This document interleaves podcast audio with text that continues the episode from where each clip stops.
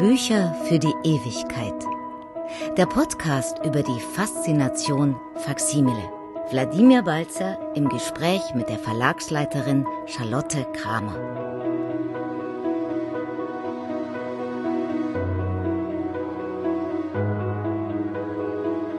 Teil 2 Was ist ein Faksimile und was macht es so besonders?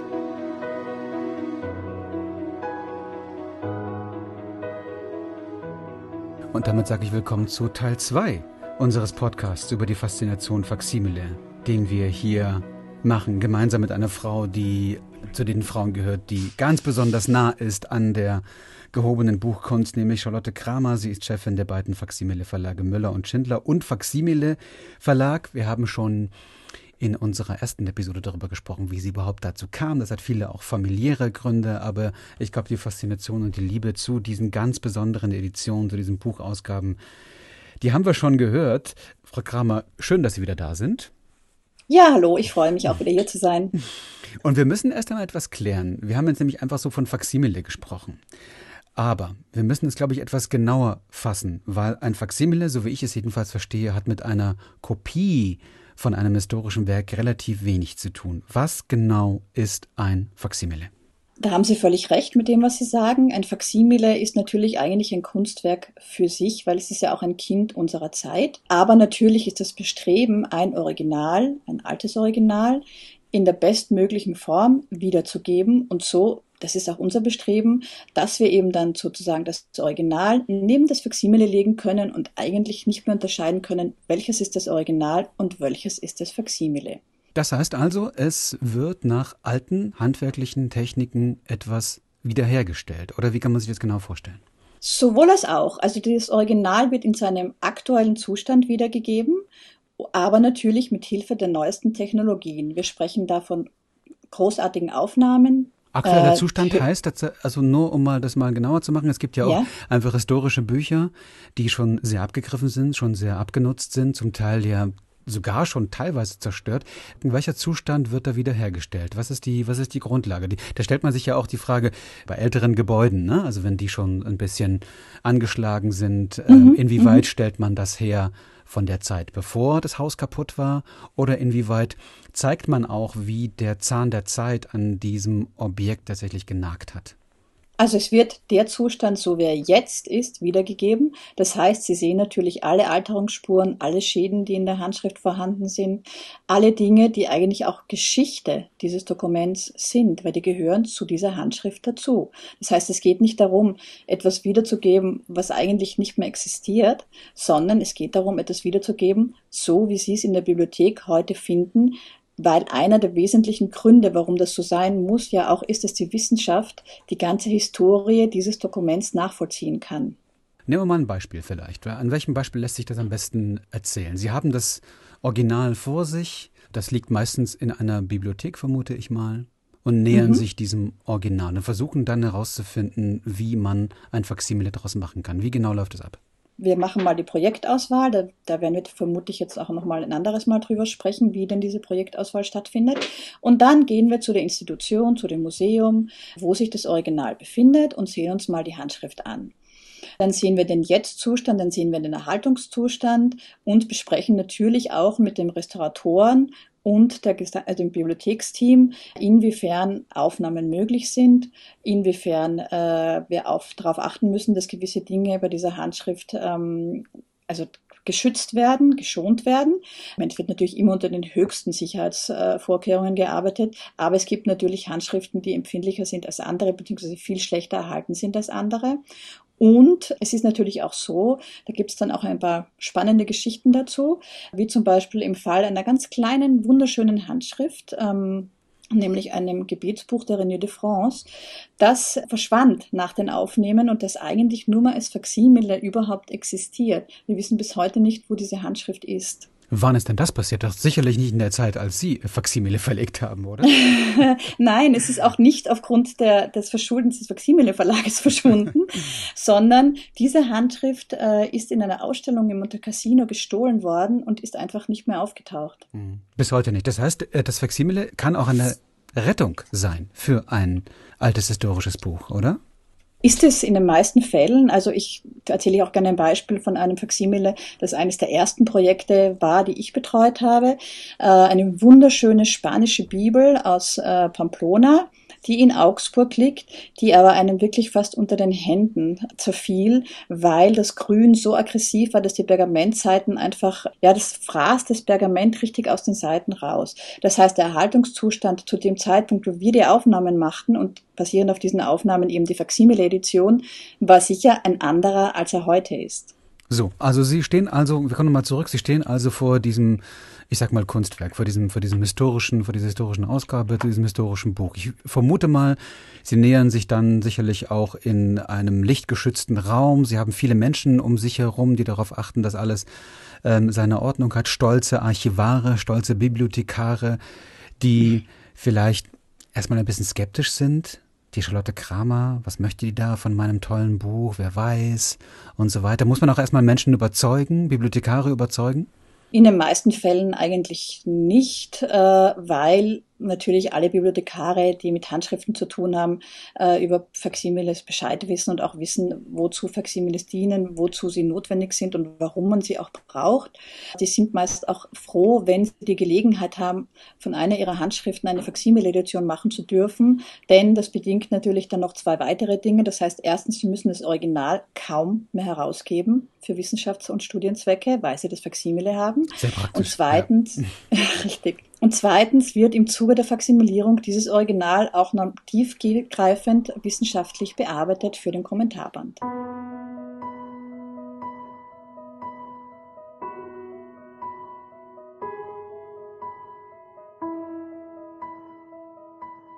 Und dann ähm, machen wir es mal noch ein bisschen konkreter, wenn Sie dann dieses, ähm, diese historische Edition vor sich haben. Dann wird die meisten vermutlich aus einem lichtgeschützten oder nicht geschützten Box befreit. Dann schauen Sie da zum ersten Mal drauf und dann heißt es ja noch lange nicht, dass man sie, auch wenn man die berühmten weißen Stoffhandschuhe anhat, noch lange nicht, dass man dieses alte Buch berühren darf. Oder wie genau geht man dann vor, dieses Buch zu untersuchen?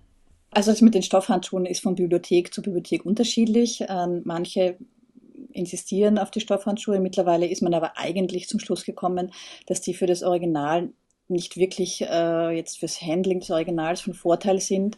Wir müssen ja auch bedenken, dass zum Beispiel eine Handschrift über Jahrhunderte hindurch von damals von den Leuten damals normal durchgeblättert wurde und nichts passiert ist. Ja, natürlich sehen Sie diese Griffspuren teilweise an den Seitenrändern, aber an und für sich ist einfach auch die Haptik viel einfacher ohne Handschuhe und vor allem es bleiben keine Gold- und keine Farbpartikel daran hängen. Das ist auch immer so ein Argument. Aber es gibt noch Bibliotheken, die durchaus mit den Handschuhen arbeiten. Bei gewissen Handschriften macht das auch Sinn. Das heißt, Normalerweise ist es dann entweder so, dass der Restaurator die Handschrift äh, mit mir gemeinsam durchblättert oder er, also er blättert selber oder er lässt mich blättern. Es ist ja auch dann nicht das erste Mal, dass ich eine Handschrift durchblättere. Also ich weiß schon, wie man mit diesen Handschriften umgehen muss. Was muss man da beachten beim Durchblättern einer alten Handschrift, einer jahrhundertealten Handschrift? Was, äh, wie, wie geht man vor? Sie müssen zuerst mal natürlich den Öffnungswinkel beachten, dass man viele dieser Bücher nicht ganz weit aufmachen darf, weil dann könnte eventuell äh, was brechen bzw. Farben abspringen und so weiter. Dann ist natürlich auch wichtig, niemals irgendwo auf den Text oder Miniaturen oder Goldflächen ähm, die Seite zu greifen, sondern immer nur am Seitenrand, logischerweise. Vorsichtig zu blättern, natürlich auch. Das sind eigentlich so die Grundmaßregeln, würde ich sagen. Und das weiß man meistens schon vorher tatsächlich, äh, wie weit man ein solches historisches Buch öffnen darf. Das haben die, die Bibliothekare längst schon untersucht, äh, wie, wie, wie stark es beschädigt ist, ne? Natürlich, genau. Mhm. Das sieht man ja schon am, am Einband und sieht man auch schon am Buchblock. Dann öffnen Sie und blättern Sie darin mhm. und äh, schauen sich jede einzelne Seite an oder wie geht es denn weiter? Wir sehen uns dann alle einzelnen Seiten an, machen da parallel dazu schon unsere ersten Notizen äh, über den Erhaltungszustand. Wie, das heißt, Sie kommen dann mit einem Team dorthin? Üblicherweise ja. Das, mhm. die ersten Mal ist es so, dass das kann natürlich auch sein, dass ich das erste Mal selber alleine dorthin fahre, mir das mal ansehe. Aber es macht natürlich schon immer Sinn, wenn von dem Team zwei, drei Leute schon mitkommen. Dann machen Sie Notizen, machen Fotografien, dokumentieren den Zustand? Genau, also Fotografien geht nicht immer. Manchmal dürfen wir das, manchmal dürfen wir das nicht. Wir bitten auch die einzelnen Institutionen, dass sie im Vorfeld uns schon ein bisschen den Katalogeintrag mit den einzelnen Be Bemerkungen und Anmerkungen auch von den Restauratoren und äh, Bibliothekaren äh, natürlich zukommen lassen, damit wir auch gezielt dann diese Seiten oder Stellen nochmal anschauen können. Und das ist dann, wenn man so will, die, die, die Erstbegegnung und dann kommen Sie vermutlich immer mal öfter vorbei bei so einer historischen Handschrift. Denn so wie ich das verstehe, mit Ihren beiden Verlagen, die Gesamtproduktion eines Faksimiles zieht sich ja über mehrere Monate hinweg und Sie sind ja kein Verlag oder sind, sind nicht Chefin von zwei Verlagen, die ein großes, breites Publikumsprogramm haben, sondern sich wirklich auf eine Handvoll von Editionen konzentrieren. Ne? Also eine Faksimile-Produktion von vorne bis hinten dauert wie lange? Im Schnitt können Sie von zwei bis zwischen zwei und vier Jahren sprechen. Also ungefähr zwei bis vier Jahre. Das ist eine lange Zeit, ne? Warum das dauert ist eine das so sehr lange? lange Zeit. Warum dauert das so lange? Wenn wir von, vom Anfang beginnen, das heißt von den Vertragsverhandlungen bis zum Abschluss, dann beginnt erstmal die Arbeit mit den Aufnahmen, die auch sehr langwierig sein kann, je nachdem, wie umfangreich und in welchem Zustand die Handschrift ist, ob sie ausgebunden werden kann oder nicht. Das nimmt schon mal sehr viel Zeit in Anspruch. Und dann beginnt erst die ganze Repro-Arbeit, das heißt, die Farben müssen aufbereitet werden für den Druck. Und in dieser Phase der, der Projekt, äh, also des Projektes, müssen wir natürlich auch mindestens ein bis zwei bis dreimal, das hängt jetzt von den Aufnahmen und hängt auch von der Handschrift ab, vor Ort nochmal vergleichen, die Farben mit dem Original. Das besprechen wir dann in einer weiteren Folge unseres äh, kleinen Podcasts hier über die Faszination Faximile. Aber vielleicht äh, nochmal zurück zur, zur Ursprungsfrage, was eigentlich genau ein Faximile ist und äh, inwieweit es sich dann tatsächlich auch von einer guten Kopie, wenn man so will, äh, unterscheidet. Das heißt, Sie wollen da eben äh, nicht nur tatsächlich eine historisch genaue Reproduktion. Sie wollen auch alte Handwerkstechniken von damals wieder aufleben lassen. Also findet man eigentlich genug Buchhandwerker, genug Buchproduzenten, die so arbeiten können, wie in der Geschichte gearbeitet wurde? Das betrifft jetzt vor allem die buchbinderischen Arbeiten. Ähm, natürlich die Druck. Der Druck ist ein, ein üblicher Druck an einer Offset-Druckmaschine, wobei es gibt auch weltweit würde ich sagen drei, vier Druckereien, die sowas überhaupt können, weil natürlich auch da die Anforderungen sehr hoch sind. Und der Bereich, auch die Repro-Arbeiten sind sehr, sehr anspruchsvoll. Sie müssen sich vorstellen, dass wir zum Beispiel Farbkorrekturen in einem Bereich von ein bis zwei Prozent durchführen. Das wäre in einer anderen Edition undenkbar, in einem anderen Buch. Kein, kein Verleger macht in einem Buch äh, eine Korrektur von ein bis zwei Prozent in Farben. Das gibt's eigentlich gar nicht. Das gibt's nur bei uns. Äh, und da müssen Sie eben auch die Experten vor Ort haben, die ein Auge für diese kleinsten Farbnuancen haben. Wir sprechen ja auch nicht über eine Farbkorrektur von über eine ganze Seite, sondern es geht wirklich darum, einzelne Farbflächen in einem Bild zu korrigieren. Das heißt, Sie haben vielleicht einen blauen Himmel, ja, und haben davor, lassen Sie es einen Johannes sein, ja, oder lassen Sie es einen Christus sein in einem roten, grünen, blauen Mantel. Und jede Farbfläche, also der grüne Mantel muss vielleicht ganz anders korrigiert werden, oder nicht ganz anders, aber der hat jetzt vielleicht ein Prozent zu wenig Rot, aber der blaue Hintergrund hat vielleicht zwei Prozent zu viel Rot. Das heißt, Sie müssen die einzelnen Flächen nochmal einzeln farblich anpassen.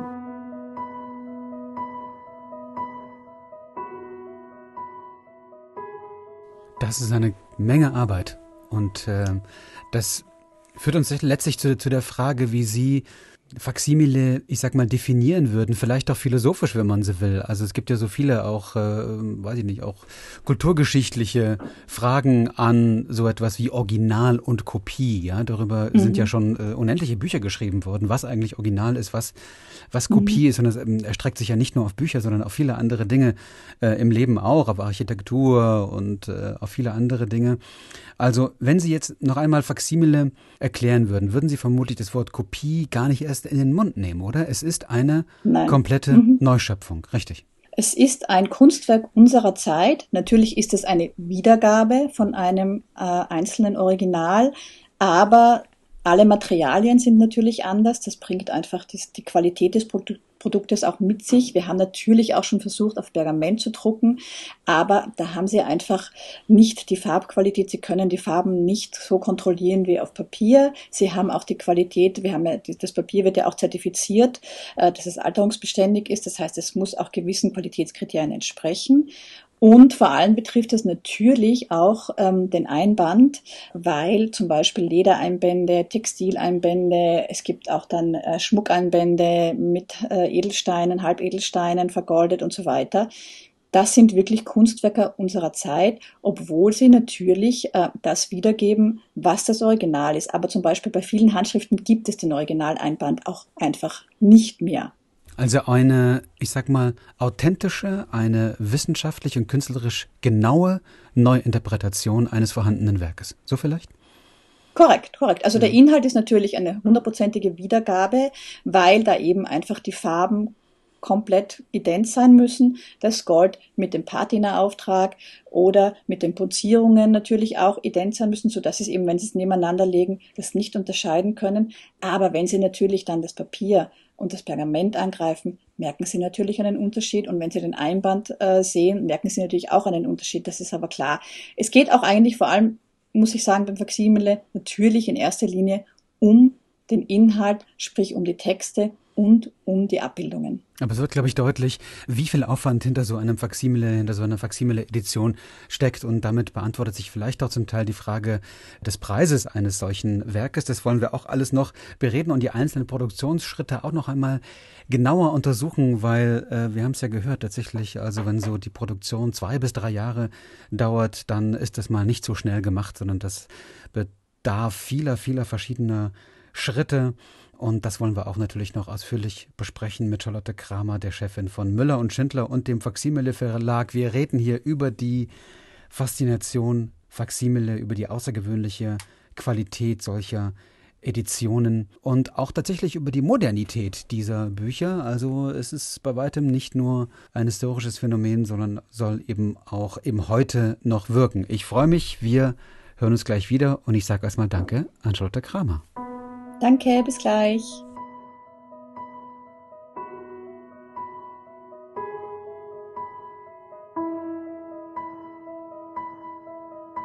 Bücher für die Ewigkeit. Der Podcast über die Faszination Faksimile. Wladimir Balzer sprach mit der Verlagsleiterin Charlotte Kramer.